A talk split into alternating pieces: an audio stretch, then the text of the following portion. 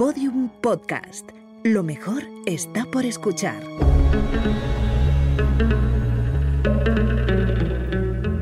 Dentro de la pirámide, con Nacho Ares, en Podium Podcast.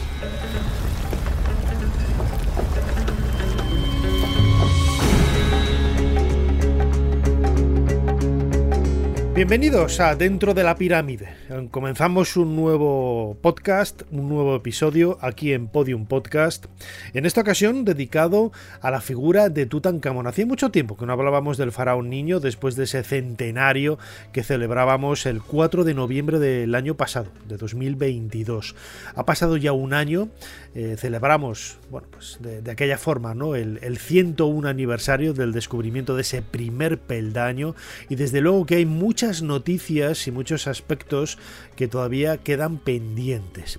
Recordad que podéis escuchar todos los programas emitidos hasta ahora aquí en la plataforma, en la aplicación de Podium Podcast, es la mejor manera para poder hacerlo. Suscribíos al podcast de Dentro de la Pirámide en Podium y también lo podéis hacer a través de otras plataformas como Evox, Spotify, Amazon, Google Podcast, eh, Apple Podcast y todas las plataformas de podcast que podáis imaginar porque estamos en todos los sitios. Y lo decía, Podium Podcast me da la oportunidad de compartir con muchísima gente eh, cada dos semanas mi pasión por el antiguo Egipto. Cada uno de vosotros, cada una de vuestras suscripciones al podcast es un bloque más en esa pirámide gigantesca que intentamos construir, como digo, cada pocas fechas para hacer más grande nuestra fascinación por el antiguo Egipto. Y una de las cartas de presentación del mundo de los faraones es precisamente la figura de Tutankamón. A él, como decía, hemos dedicado varios podcasts ¿no? en estas cinco temporadas y la verdad es que siempre, siempre hay cosas nuevas para decir, ¿no? para contar, para compartir. Eh, el título de este, de este episodio es todo aquello, ¿no? Lo, nuevo, las novedades que hay alrededor de la figura del, del, faraón niño. Quizás una de las más importantes que está a punto de, de ver la luz en los próximos meses, seguramente en febrero de 2024, no lo sabemos todavía, pero será la fecha quizás febrero-marzo cuando se inaugure por fin el Gran Museo Egipcio del Cairo, aunque si no es en su totalidad, sí que se va a inaugurar parte de él, es decir, las salas precisamente de Tutankamón se quiere hacer con una ceremonia especial a la que se va a invitar a grandes autoridades de todo el mundo y se quiere también hacer una procesión espectacular para llevar los últimos tesoros que todavía hoy se pueden seguir viendo en el Museo de la Plaza del Tajerir, el museo tradicional de, del Cairo, dando especial eh, énfasis a la presencia de la máscara de oro, esos 10 kilos de oro macizo que dan identidad propia al eh, faraón Tutankamón y no deja de ser también una de las, eh, uno de los emblemas del Estado egipcio actual. ¿no? La máscara de Tutankamón es una de esas señas de identidad de, Egipto. Y se quiere hacer una procesión parecida a la que ya vimos, por ejemplo, de las momias reales cuando se trasladaron hace pocos años desde el Museo de Tahrir hasta el Museo Nacional de la Civilización Egipcia en el Fustat. Pues algo parecido se quiere hacer con la máscara de Tutankamón y los últimos tesoros del faraón niño que todavía hoy se pueden seguir viendo en el Museo del Cairo, en el centro de la, de la capital. Dentro de la pirámide, un viaje a los secretos del Egipto faraónico, con Nacho Ares, en Podium Podcast.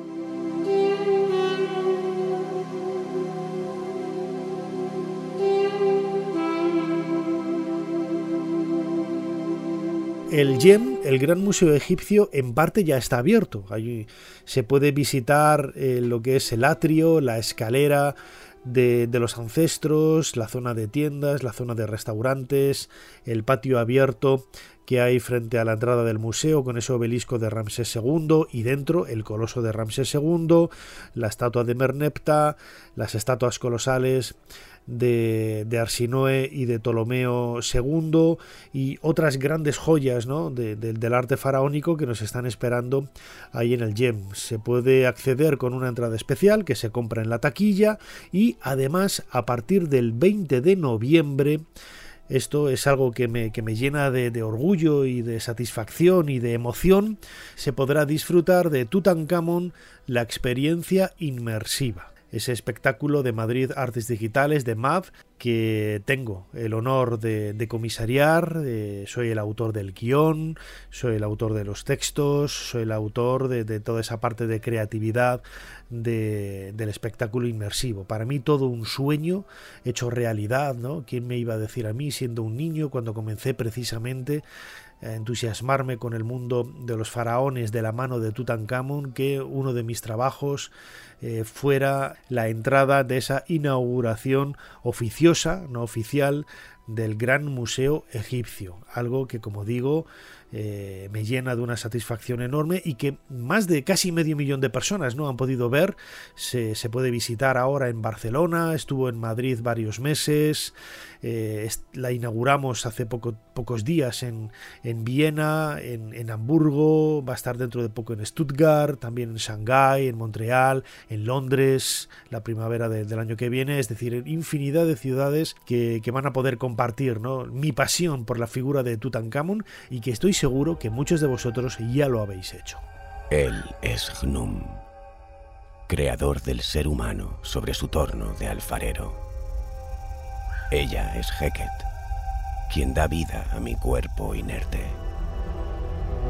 Ellos me crearon como hombre,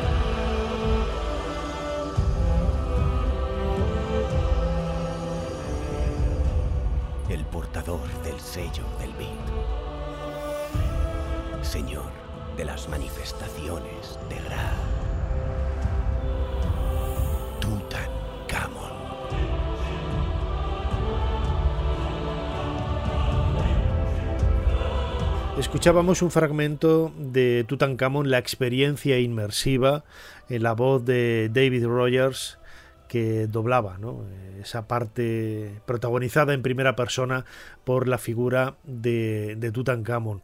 La exposición se inauguró en Madrid el 4 de noviembre de 2022 para celebrar precisamente el centenario de ese gran descubrimiento de la historia de la arqueología. Lo hemos comentado infinidad de veces, ¿no?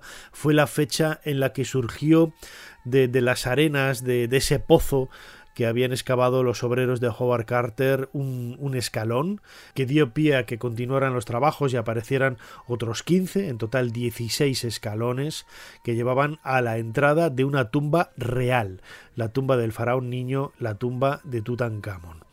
Nada tiene que ver con la realidad esa historia del niño aguador que encontró el escalón y bla bla bla. No, eso es una leyenda urbana que no tiene ningún, ningún sentido, ¿no? Y además siempre en, en, todo la historia ¿no? que se relata en los paneles de, la exposición y todo, bueno, pues ya se deja bien claro y eso es algo en lo que yo he querido incluso incidir ¿no? en, esa parte, ¿no? Eh, pero no deja de ser, como digo, ese grandísimo descubrimiento de la historia de la arqueología, no superado en absoluto por ningún otro, eh, casi 5.500 objetos en, un espacio relativamente pequeño. Hay que pensar que la tumba de Tutankamón, desde luego, ni de lejos es una de las más grandes del Valle de los Reyes, pero, pero, pero, el hecho de que haya llegado prácticamente intacta hasta nosotros nos permite hacernos una idea de cómo incluso pudieran haber sido las tumbas de otros grandes faraones de esa época gloriosa de la historia de Egipto. Estamos hacia el año 1330, 1320 antes de, de Cristo, antes de nuestra era y tumbas como la de Ramsés II, Tutmosis III, Seti I, Amenofis III debieron de ser absolutamente colosales. ¿no? Ramsés II con todas las, eh, las victorias en campos de batalla en la franja sirio-palestina hasta prácticamente eh, la antigua Anatolia, Asia Menor, lo que hoy es Turquía, la victoria, o bueno, esa lucha en tablas ¿no? con los hititas, todos esos acuerdos de paz, toda esa historia memorable a lo largo prácticamente de todo el siglo XIII antes de nuestra era, debió de haberle garantizado una serie de, tesoros, de objetos increíbles, de verdaderas cosas maravillosas, ¿no? que es lo que dijo Howard Carter cuando dio ese primer vistazo a la antecámara de la tumba de Tutankamón en el centro del Valle de los Reyes. Most excavators would confess to a feeling of awe, almost embarrassment, when they break into a tomb closed and sealed by pious hands so many centuries ago. 33 centuries have passed since human feet last trod the floor. Dentro de la pirámide, con Nacho Ares, Podium Podcast. A half-filled bowl of mortar, a blackened lamp, Es la voz de Howard Carter, descubridor de la tumba de Tutankamón, este arqueólogo inglés, en una grabación de la BBC del año 1939. El descubrimiento, 100 años después, realmente sigue manteniendo infinidad de misterios, infinidad de enigmas en relación a no solamente al propio hallazgo en sí, sino a los objetos que se descubrieron en su interior y sobre todo a la historia que rodea al faraón niño. Sabemos que Tutankamón debió de ser, no lo sabemos seguro, ¿no? Eh, no lo podemos eh, decir de una forma categórica, hijo del faraón Amenofis IV Akenatón y quizá, quizá de una esposa secundaria llamada eh, Quilla o quizá también de la reina Nefertiti, la gran esposa real de Amenofis IV, conocida sobre todo por ese celebérrimo busto de, piedra caliza descubierto por Ludwig Borchardt en el taller del escultor Tutmosis, eh, muy cerquita de la ciudad de Agetatón. Bueno, pues eh, la historia de Tutankamón, como digo, un siglo después eh, sigue manteniendo las mismas lagunas. No sabemos realmente quiénes fueron sus padres, no sabemos realmente cómo fueron las vicisitudes que rodearon los primeros años de su infancia hasta llegar al trono con apenas 10 años, nos tenemos que imaginar ¿no? que, que estuvo viviendo en la ciudad de, de Agetatón y que allí estudió, allí se formó como príncipe heredero, aunque, insisto, no hay representaciones de él ni nada parecido. ¿no? Esto no tiene que extrañarnos, ¿no? porque es algo relativamente común con otros herederos ¿no? del trono en la historia de Egipto. De Amenofis IV, por ejemplo, el hijo de Amenofis III, que luego cambiaría su nombre por el de Akenatón y se convertiría también seguramente en el padre de Tutankamón, sabemos muy poco de su infancia. Llega al trono, se coloca, lo graban, lo pintan, lo, lo representan allí y, ya está. Y date por enterado, ¿no? Podríamos decir. Conocemos eh, prácticamente nada de, de, su, de su biografía en los primeros años, ¿no? Y tenemos que especular con, pues, con su formación, que al igual que Tutankamón, pues debieron de ir a, a la Casa de la Vida, esa, esa escuela, esa universidad ¿no? que había en el templo, donde se aprendía a escribir, se aprendían los textos religiosos más antiguos, se aprendían las grandes tradiciones, eh, acompañado de algunos asesores, pues debieron de conocer también quizás los rudimentos principales o básicos para poder gobernar, eh, asesores que seguramente en los primeros años, eh, en el caso de Tutankamón, siendo un crío de apenas 10 años, pues le ayudarían o por lo menos podemos pensar que serían los que eh, marcarían un poco el, devenir de los acontecimientos. ¿no? vamos a dejar el gobierno en un crío de 10 años que todavía no ha llegado a la edad adulta y todavía no sabe absolutamente nada de cómo se mueven las cosas en Palacio, no solamente con con los rudimentos, como decía ahora, de la política o, de la religión, sino sobre todo de, de los miedos ¿no? que debía de haber en el interior de palacio, esos riesgos que podían llevar a, que perdieras la vida en favor de, otro, de otro príncipe o de otra persona que pudiera estar medrando para conseguir ese puesto tan importante. Hay algunas historias que han llegado hasta nosotros a través de los objetos que han llegado de la tumba de Tutankamón y que son realmente misterios per se. ¿no? Muchos de los objetos eh, descubiertos en la tumba en la KV62 del Valle de los Reyes sabemos que fueron hechos para una mujer, para una reina, seguramente Meritaten, una reina que, eh, siendo hija de Amenofis IV Akenatón, pues intuimos que era hermana o hermanastra de, de Tutankamón y que se reutilizaron muchos de esos objetos en su tumba. ¿no? Eh, Marc Gabolde, un, egiptólogo francés, lo cuenta en un documental de National Geographic eh, titulado Los secretos de Tutankamón. Marc Gabold se dispone a examinar una de ellas. Esta vez no hay ninguna torpeza al escribir el nombre del faraón. Pero hay una anomalía en la disposición de los personajes, un espacio demasiado amplio entre dos jeroglíficos que desconcierta al egiptólogo. Tutankamón está vivo en la verdad.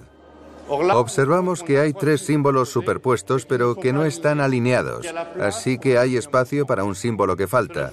Esto significa que originalmente ponía viva en la verdad. Y después, en una segunda vez, se tapó la marca del femenino, se puso una lámina de pan de oro, se volvió a pulir todo y ya no se ve nada, excepto que falta un símbolo. Es extraordinario. El oro es de una belleza increíble con esos reflejos rojos. También podemos ver muy claramente que este monumento tiene una historia y es una historia complicada.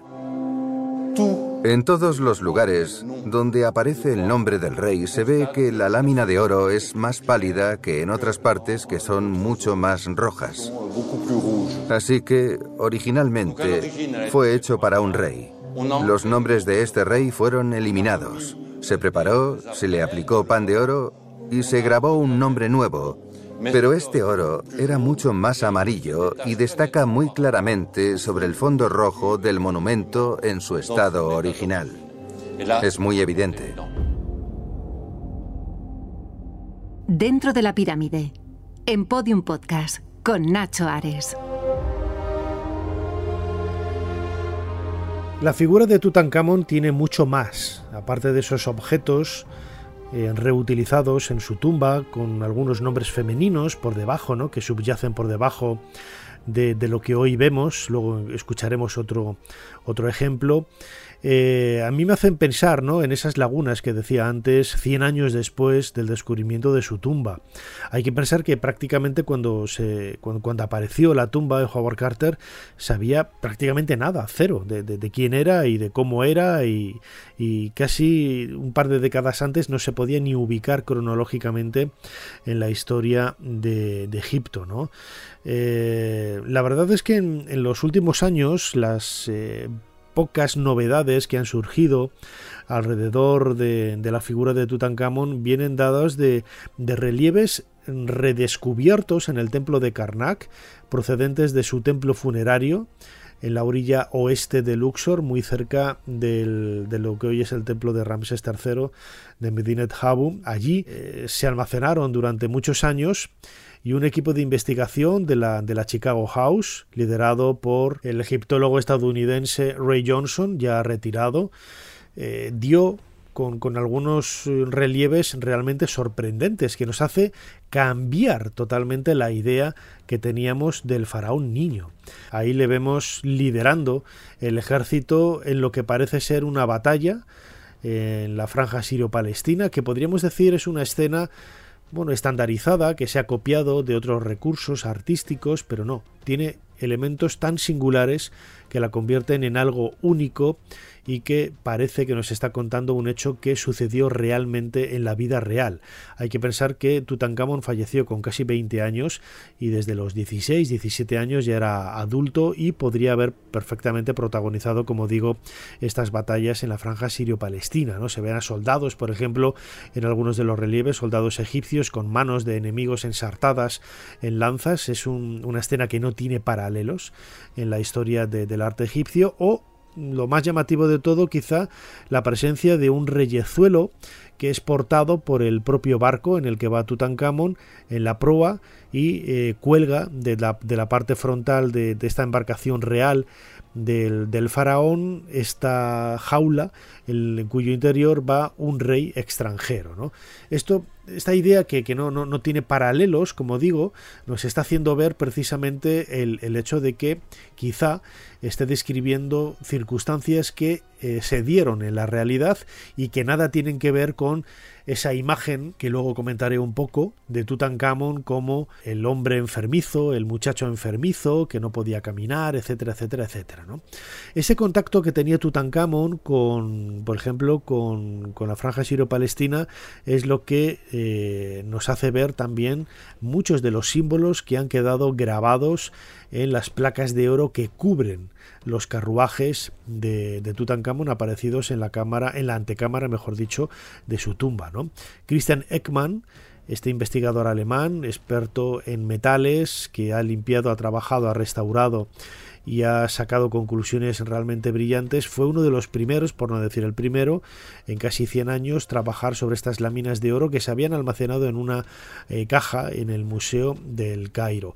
En cierto momento, hace pocos años, le, le pregunté ¿no? qué se sentía, qué se sentía realmente cuando trabajabas eh, con con objetos del tesoro de Tutankamón que nunca nadie antes había visto y había estudiado. Y esto es lo que me comentaba Chris Ekman.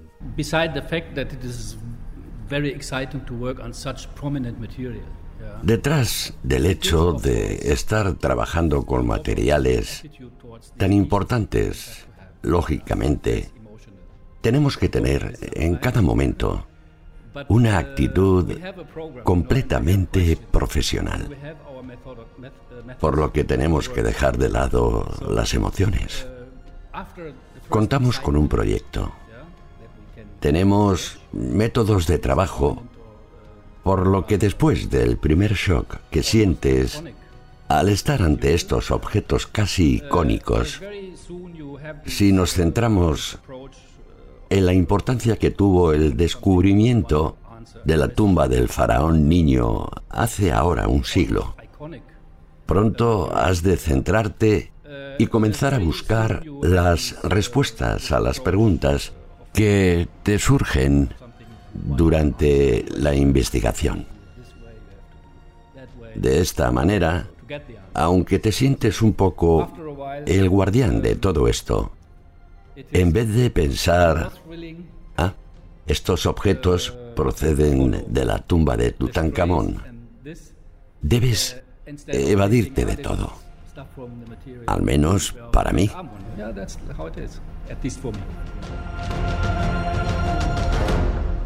Dentro de la pirámide, un viaje a los secretos del Egipto faraónico, con Nacho Ares en Podium Podcast.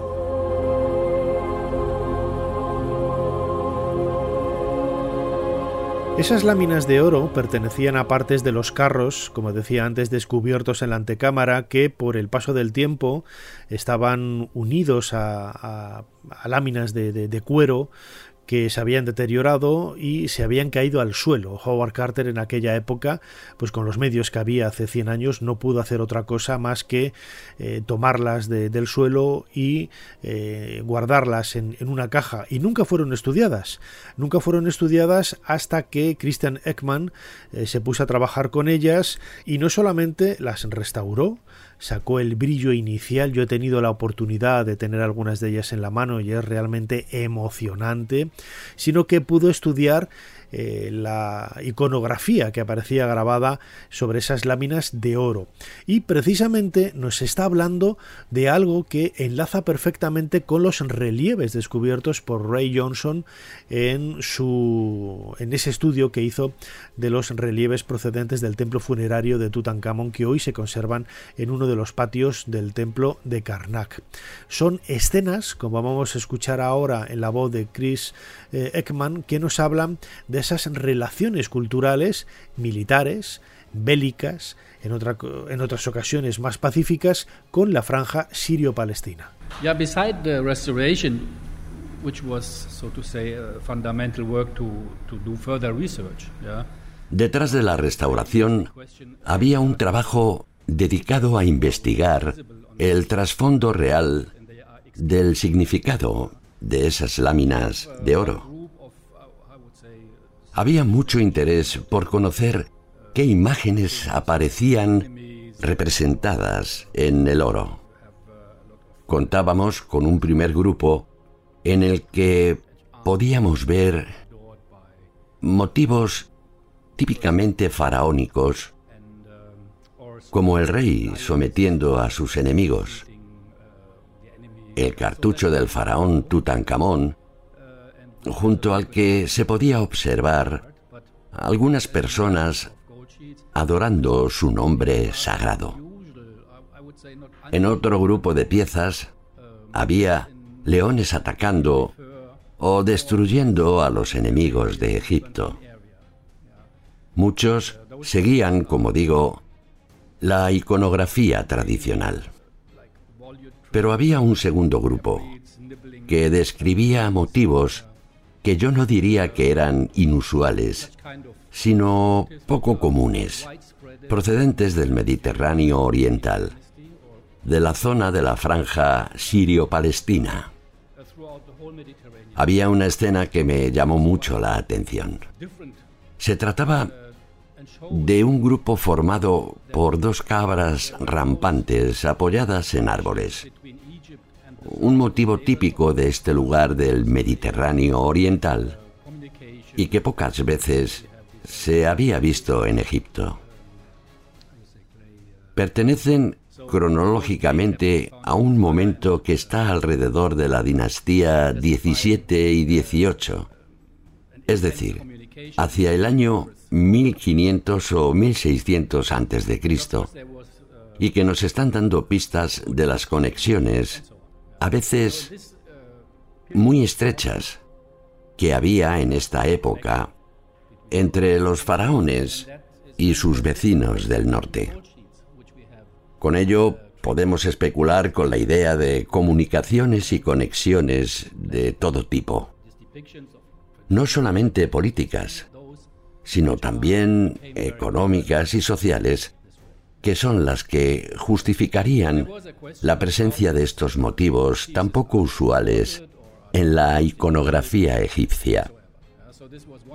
Todo esto es lo que veíamos en las láminas de oro que teníamos delante de nosotros y que habían pertenecido a los carros o a las armas empleadas por el faraón niño. Lo que no sabemos es si estas piezas fueron importadas de estos países del Mediterráneo Oriental, donde los motivos que aquí vemos son muy comunes, o por el contrario, se produjeron en Egipto siguiendo modelos extranjeros. Estas son las preguntas que tenemos que contestar o que queremos contestar.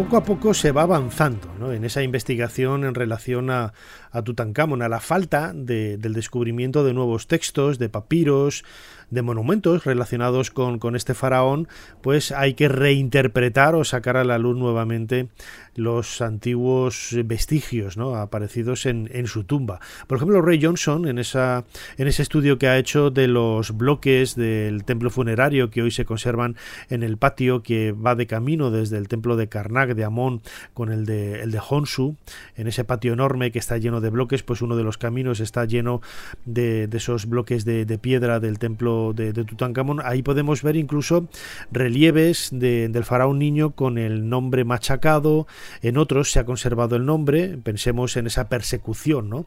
Como hijo de Akenatón que sufrió en época ramésida, sobre todo con Seti I y Ramsés II, el bueno de, de Tutankamón, y hay otros relieves que han llegado, pues por fortuna, hasta nosotros de una forma muy, muy aceptable, ¿no? Y, podemos ver los rasgos de ese faraón niño con esa cara regordeta, tal exactamente igual a como lo vemos en las figuras eh, encontradas en la, en la tumba en la KV62 hace ahora 101 años por parte de, de Howard Carter.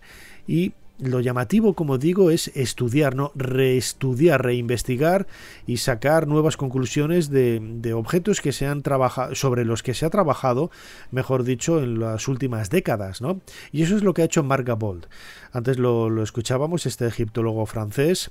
En este documental de National Geographic, Los tesoros de Tutankamón, eh, podemos eh, ver ¿no? algunos de los estudios que él ha realizado a partir de una observación metódica de, de, los nombres que aparecen grabados sobre las láminas de oro de muchos de los tesoros, de los casi 5.500 objetos que se encontraron en la tumba de Tutankamón. Yo le preguntaba en su momento, por ejemplo, a, a, Christian Ekman sobre esa idea ¿no? de que en el hombro izquierdo de la máscara de Tutankamón se puede leer el nombre casi de Nefertiti sobre el cual se ha escrito el nombre de Tutankamón, ¿no? como dice Nicholas Reeves, este egiptólogo británico, dando a entender que la máscara de Tutankamón en origen sería de una mujer, seguramente de Nefertiti, y que luego se añadió la máscara tal y como la vemos en la actualidad, con los rasgos del faraón niño.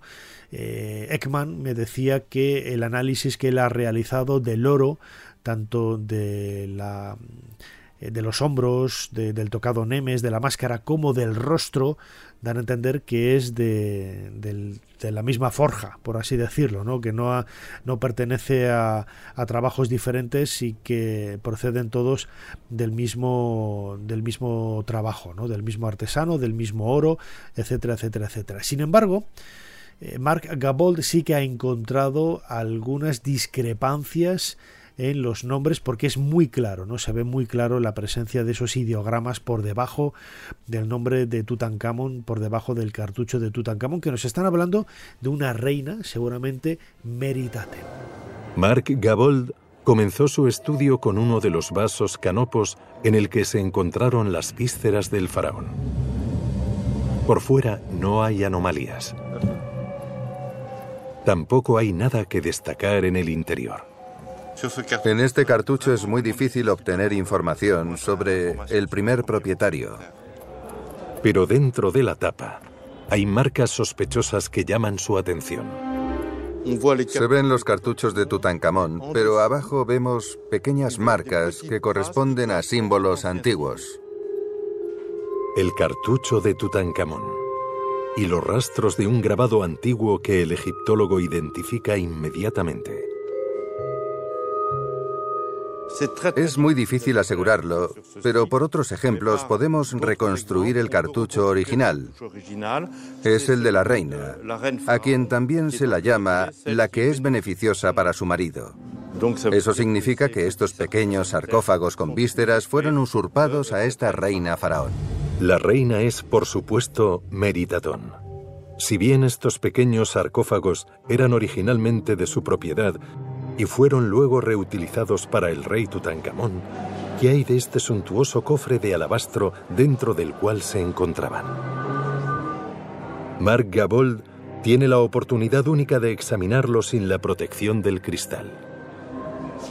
Lo sorprendente es que por la posición de las tapas tenemos una especie de diálogo entre estas dos efigies que se miran directamente a los ojos, a unos pocos milímetros de distancia, y me resulta muy conmovedor ver este tipo de escenificación realizada por los antiguos egipcios para los órganos del rey. En el cofre de alabastro están los dos cartuchos del faraón Tutankamón. A la izquierda su nombre de rey. A la derecha está su nombre de nacimiento. Justo debajo del último símbolo con forma de pequeña cesta, hay una línea horizontal que probablemente corresponde a un nombre. Y de manera similar a la derecha vemos que hay un primer cartucho rodeado de una línea negra, pero debajo vemos los rastros de un segundo anillo de cartucho, lo que significa que este nombre fue corregido en la antigüedad y se corrigió para atribuir este monumento a Tutankamón. Uno de los objetos más sagrados del tesoro de Tutankamón habría sido fabricado para otra persona. Una vez más, Meritatón es la hipótesis más probable.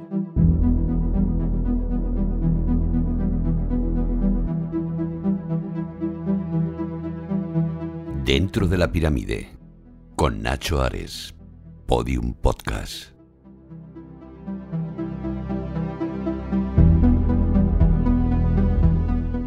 Pero si algo queda por decirse de la tumba de Tutankamón, seguramente que muchos de vosotros estaréis pensando en la posible existencia de dos cámaras nuevas en la cámara funeraria.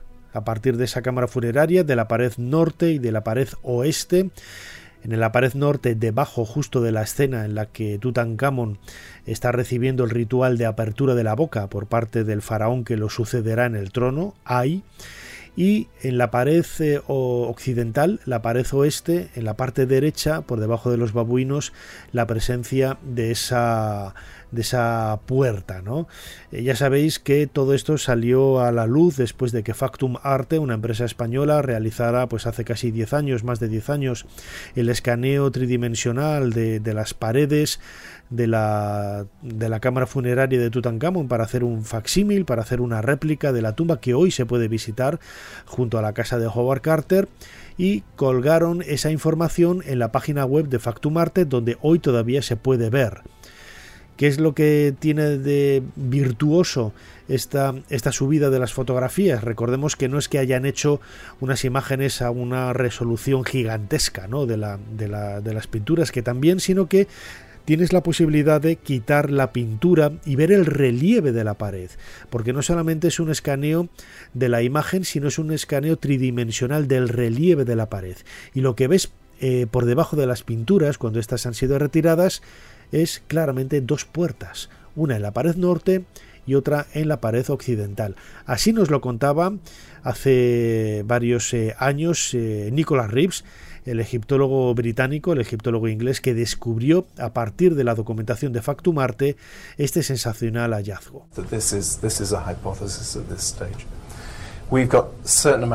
Esta es la hipótesis, el estado de la cuestión. Tenemos ciertas pruebas, bueno, realmente contamos con un gran número de pruebas. Quizá tomadas por separado no nos dicen nada porque son evidencias circunstanciales, pero vistas en su conjunto constatan una realidad con mucho peso. Todo empezó cuando el gobierno encargó la construcción de una réplica de la tumba de Tutankamón hace unos años. Este proyecto fue llevado a cabo por una compañía española llamada Factum Arte. Ellos se encargaron de hacer un trabajo nada sencillo, que era fotografiar la decoración de la cámara funeraria. Pero no se quedaron ahí, sino que registraron también la superficie, el relieve de la propia pared y para ello realizaron un detallado escaneo de la superficie pintada.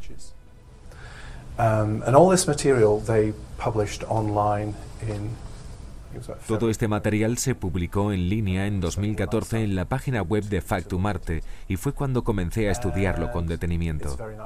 Es increíble ver las pinturas tan de cerca ya que las imágenes están en una resolución extraordinaria. Pero para mí lo que era interesante era ver las líneas que había bajo las pinturas, ver los muros físicamente sin pintura, algo que para un arqueólogo es maravilloso. Estuve mirando todos estos detalles con detenimiento, las líneas verticales marcadas, claras y otros trazos. Pensé que aquello no podía ser cierto. Me puse a darle vueltas y caí en la cuenta de que quizá había descubierto una nueva cámara, o al menos una entrada detrás del muro oeste, debajo de la decoración.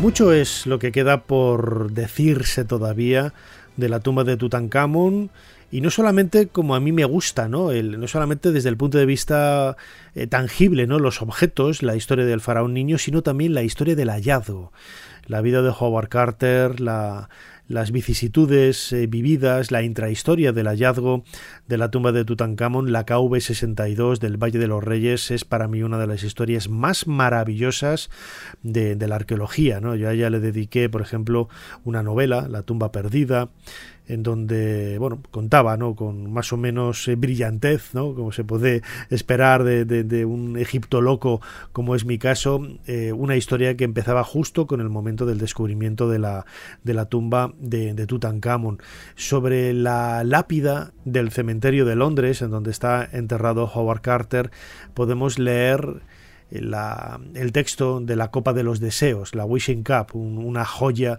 de calcita, de alabastro egipcio que apareció seguramente al final de ese pasillo descendente o ya dentro de la antecámara, no lo sabemos, ¿no? porque Carter no dejó evidencias exactas del lugar en donde apareció esta, esta joya. ¿no? Tiene un texto absolutamente maravilloso que como digo está copiado sobre la lápida de la tumba de, de Howard Carter y que retomando un poco lo que contábamos en el principio, yo quise que estuviera presente en ese Tutankamón la experiencia inmersiva, ¿no? En ese inmersivo del faraón niño, precisamente se lee el texto de la Copa de los Deseos, de Wishing Cup. Que tu Ka viva y que lo haga durante millones de años. Tú que amas Tebas, sentado con tu rostro mirando hacia el viento del norte y con tus ojos contemplando la felicidad.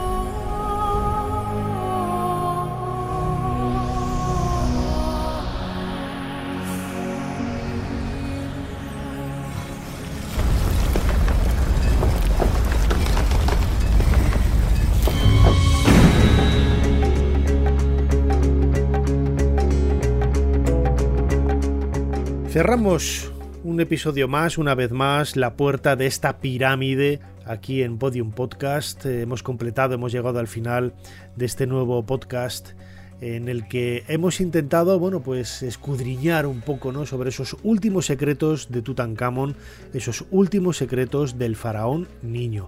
Recordad lo que os decía al principio, tenéis todos los episodios emitidos hasta ahora en la aplicación de Podium Podcast o en nuestras plataformas como Evox, Spotify, etc. Suscribíos al canal si no lo habéis hecho.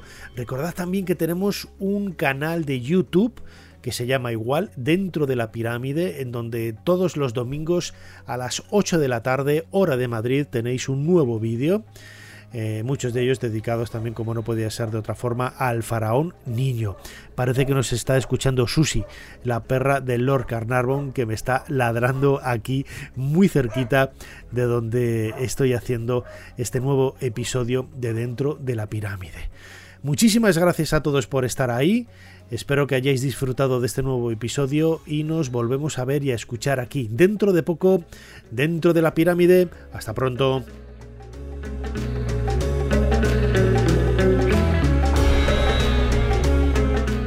Dentro de la pirámide, en Podium Podcast, con Nacho Ares.